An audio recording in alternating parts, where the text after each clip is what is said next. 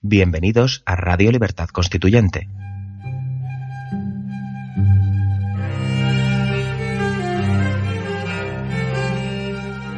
Están escuchando Hecho Nacional y Conciencia de España, un programa de la serie Nuestros Fundamentos.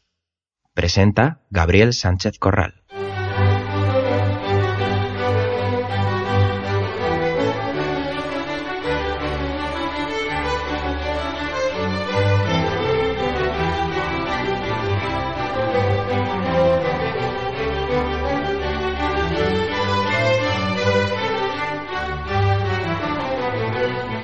¿Qué tal, queridos amigos de la libertad política, oyentes de Radio Libertad Constituyente?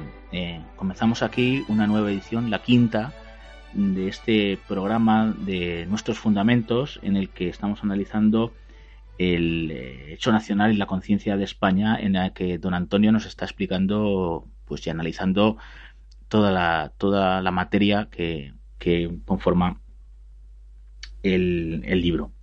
Bien, eh, el último programa nos habíamos eh, quedado analizando los nacionalismos periféricos y hablando de dos métodos eh, para, dijéramos, capear el temporal, si se me permite la, expresión, que suponen los, mm, los nacionalismos, los particularismos vasco y catalán. Y hablaba, como ya he dicho, de dos métodos, el de la dictadura y el de la monarquía del Estado de partidos. Continuamos con, con, este, con este tema, con esta historia y mm, don Antonio em, comienza diciendo Ambos métodos, el de la dictadura y el de la monarquía, se apoyan en el mismo supuesto metafísico de negar la existencia real de una cuestión particular en Cataluña y País Vasco. También participan de un mismo error táctico, al creer que las causas de un conflicto social desaparecen ahogando brutalmente o diluyendo suavemente sus efectos, disolviendo sus manifestaciones. No son métodos de plantear y resolver problemas, sino de aplazar y de agravar la manifestación de sus tensiones más agudas. Por ello, la cuestión catalana y vasca vuelve a ser planteada en términos cada vez más radicales como el problema capital del Estado. Es una clara, un claro ejemplo de, lo que se llama de barrer y meter la basura debajo de la, de la alfombra, ¿no? No deja de estar ahí y al final va a surgir, se va a pudrir y va a surgir y va, va a corromper hasta la alfombra, ¿no? de alguna manera. Dice don Antonio, hay que aceptar la evidencia histórica de que la cuestión de Cataluña y del País Vasco no ha sido resuelta con ninguno de los dos métodos basados en la negación de la existencia real de sus particularidades respecto a las demás regiones. Hemos de admitir, en consecuencia, el fracaso de la finalidad del sistema de autonomías, que fue la de disolver la particularidad vasco-catalana en una solución general desde el momento en que los partidos nacionalistas de ambas comunidades expresan la necesidad de que les sea reconocido un derecho de autodeterminación y el innegable fracaso de esta finalidad implica necesariamente el fracaso de todo el sistema de las autonomías. Es decir, em, de alguna manera lo, que los, lo que los catalanes llaman el hecho diferencial quiere que les, que les sea reconocido. Em, y claro, pues eh, cuando se les da un estado de autonomía y se le da también pues eh, a La Rioja o, a Cantabria, de alguna manera pues eh, se, se, iguala por abajo, de alguna manera, ¿no? Se iguala se iguala, o mejor dicho, se, iguala por arriba, pero eh, los catalanes quieren despegarse un poco más, ¿no? De alguna manera, mm, la Segunda República, ya hablaremos de ello, intentó hacerlo de una forma más inteligente, aunque tampoco tuvo otros errores que condujeron al, a su fracaso y al eh, y a la posterior guerra civil. No digo que la, fuera culpable la, la, Segunda República, digo que tuvo errores y luego, por supuesto, el lanzamiento militar llevó al, al, al desenlace tremendo de, de una guerra entre hermanos, ¿no? Sigue don Antonio hablando de, del, del particularismo vasco y catalán. Dice, la clase política y los intelectuales del Estado, en lugar de promover un debate para demostrar ante la opinión que el derecho de autodeterminación no existe en España, nos ofrecen el triste espectáculo de admitirlo como principio y de negarlo como conclusión. Existe una notable diferencia en este sentido con los políticos intelectuales nacionalistas. El derecho reclamado por estos últimos a la autodeterminación proviene de una fuerte creencia errónea en la que están anclados de buena fe, mientras que la negación de este derecho por la clase gobernante del Estado está basada en una ocurrencia de mala fe. Y dice don Antonio, por entre, entrecomillado, cada vez que catalanes y vascos votan a sus concejales municipales y diputados autonómicos, están ejercitando el, derecho de autodeterminación. Y exclama, un derecho de autodeterminación que se encuentra en el ejercicio de un derecho constituido, ¿no? ¿Verdad? Es algo contradictorio. Dice don Antonio, la finalidad de esta burda provocación es clara como no se atreven, por demagogia cultural y complicidad anterior, a negar la existencia de derecho alguno a la autodeterminación, que de existir sería obviamente de carácter constituyente, lo confunden deliberada y cínicamente con los derechos constitucionales de participación electoral en los procesos de formación de los ayuntamientos y los parlamentos autonómicos, al igual que en las demás regiones. Esta torpe provocación está basada en la desafiante y falsa idea de que no existe una cuestión particular vasco-catalana, lo que supone una represión intolerable de la libertad política para expresar o pedir por medios pacíficos la autodeterminación de lo que sea, incluso la de aquellos pueblos pirenaicos que hablan el dialecto aragonés, y añado yo, el, propio la Val de Arán, ¿no? el, el Valle de Arán que habla su aranés, Continúa don Antonio, los nacionalistas hay que responderles con argumentos y no con tomaduras de pelo, al estilo de las que Fraga hacía con las mujeres tonsuradas en Asturias por su represión, ni con llamadas al orden público, como hace el método dialítico de la transición, a imitación del método de la dictadura, cuando no distingue entre apología del terrorismo y propaganda de ideas nacionalistas independentistas. La misma mala fe demuestran los nacionalistas que dicen no pedimos ejercitar ahora el derecho de autodeterminación, sino solo pedir que la Constitución reconozca la existencia de tal derecho para las nacionalidades. responde don Antonio, saben que eso es una contradicción política y jurídica, y que el único precedente en la historia, el reconocimiento del derecho constitucional a la secesión, solo es coherente como reserva que hace un Estado independiente al integrarse en un Estado federal o confederal. Y aquí habla eh, don Antonio de, de lo que se ha dicho de la Segunda República que creo que es interesante. Dice, durante la Segunda República las competencias autonómicas eran menores que las actuales. Ojo, mucho menores, ¿eh? Y sin embargo, no se llegó al extremo de incluir en los programas electorales o en los discursos de los partidos nacionalistas el reconocimiento de la autodeterminación. Esto prueba que la íntima esencia nacionalista de la cuestión vasco-catalana no es, contra lo que comúnmente se cree, de índole cuantitativa. Sucede que los sentimientos nacionales de Cataluña y País Vasco no son ahora más extensos, ni más intensos que durante la República, pero su empuje es más efectivo porque tropiezan dentro y fuera de sus territorios con menores resistencias políticas, intelectuales y morales. La reactivación del nacionalismo en la pequeña burguesía y, el, el tradicional oportunismo de la burguesía vasco-catalana no encuentran respuesta adecuada en unos partidos estatales que no saben por qué apoyaron la autodeterminación en la clandestinidad y ahora la niegan. Frente al activismo cultural y político de los nacionalismos periféricos no hay más obstáculo que la resistencia pasiva de un débil sentimiento español, negativado, dice don Antonio, por culpa del centralismo franquista. Es lo que llamo, lo que digo yo también, el secuestro de la españolidad por parte del franquismo, que tanto daño ha hecho a la nación.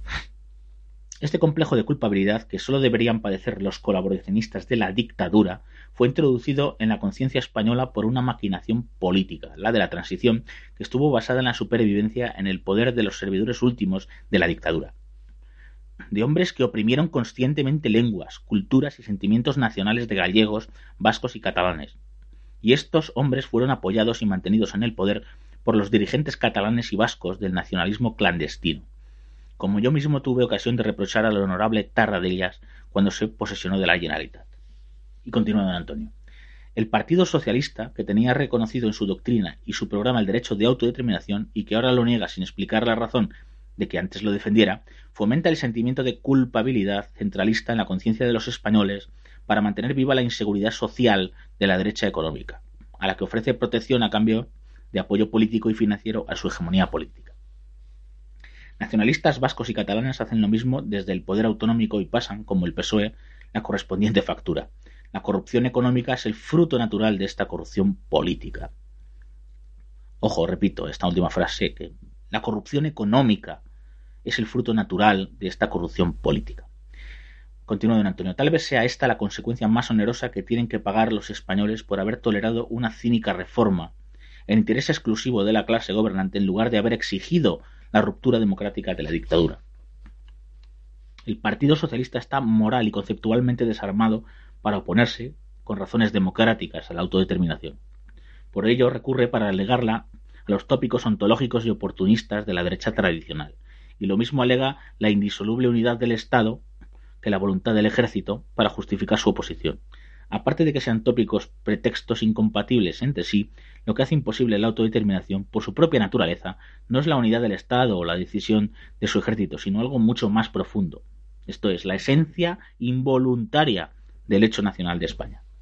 La unidad del Estado es una cuestión inseparable de la unidad nacional, que, como argumentaremos en su momento, se puede garantizar con la democracia constitucional, sobre todo teniendo en cuenta que está en el horizonte la posible formación de una entidad estatal europea, una federación de estados, al fin y al cabo.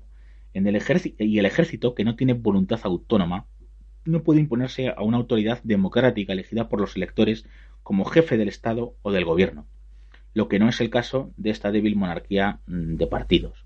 Aparte de que la milicia no es una academia de pensamiento con capacidad para resolver una cuestión tan compleja como la del nacionalismo.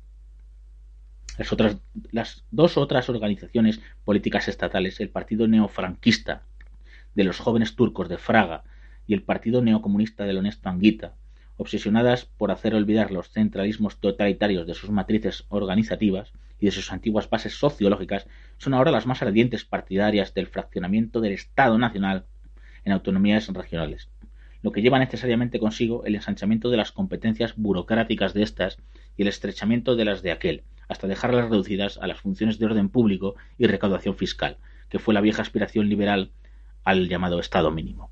Y bueno, queridos amigos, hacemos aquí un alto en el camino y continuamos en breves momentos.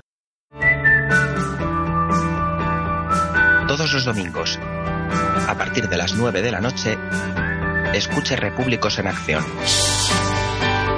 Todas las novedades del movimiento, el comentario semanal de Paco Bono la intervención de interesantes invitados. Estamos en la acción.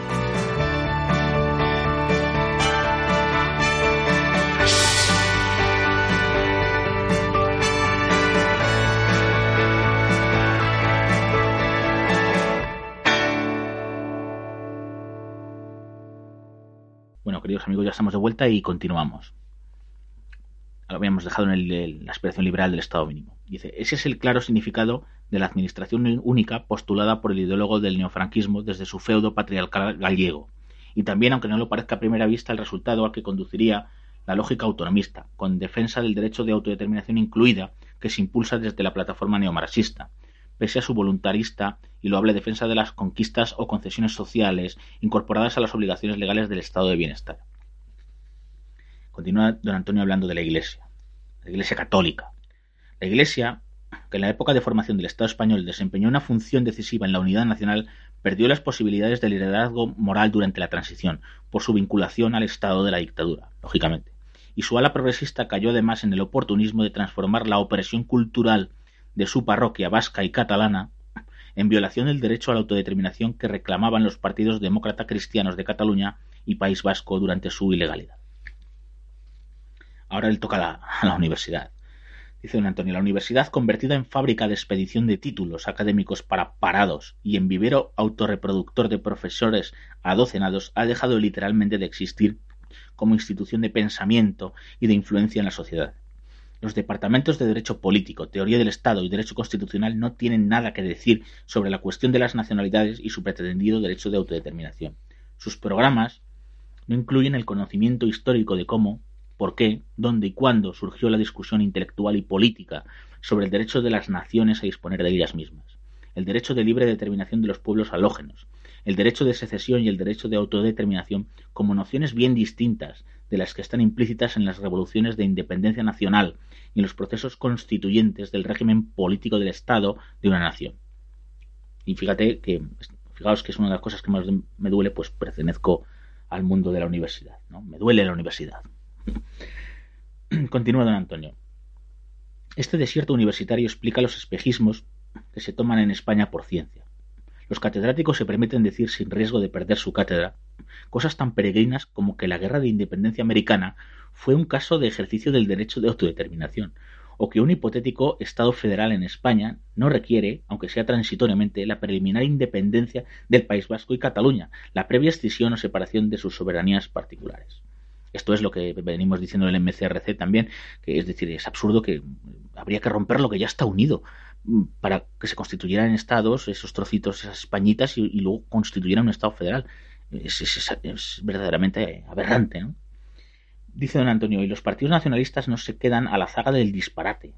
Los nacionalistas catalanes moderados se comparan con Lituania, que estaba en un Estado federal que le reconocía su derecho de secesión, el Partido Nacionalista Vasco equipara el derecho a la unificación de la nación alemana con el derecho a la separación del pueblo vasco. pero ninguno de ellos habla del nacionalismo escocés, que es el más parecido al catalán. Y fijaos que está de actualidad. Solo quedan como instituciones vivas de la cultura y del pensamiento si excluimos a la televisión por su incapacidad congénita para ganar, generar reflexión y conciencia crítica, la prensa y las empresas editoriales.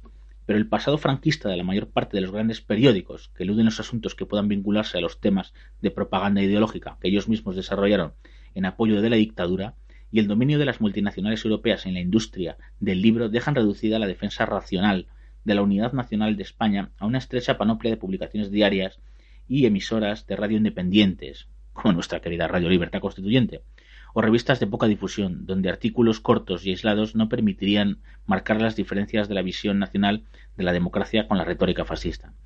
Es evidente que, claro, el libro está escrito en 1994 antes del surgimiento del fenómeno Internet y de las publicaciones independientes que se, que se pueden consultar hoy en, a lo largo y ancho de la red, ¿no? Continúa Antonio. También cabe ahora la oportunista perspectiva para una gran empresa editorial de que, a causa del fracaso del régimen de la monarquía de partidos, la defensa de la nación española desde una perspectiva puramente democrática pueda convertirse en un éxito comercial, lo que sería esperanzador de un futuro momento de autenticidad política. Bueno, en el MCRC lo estamos intentando.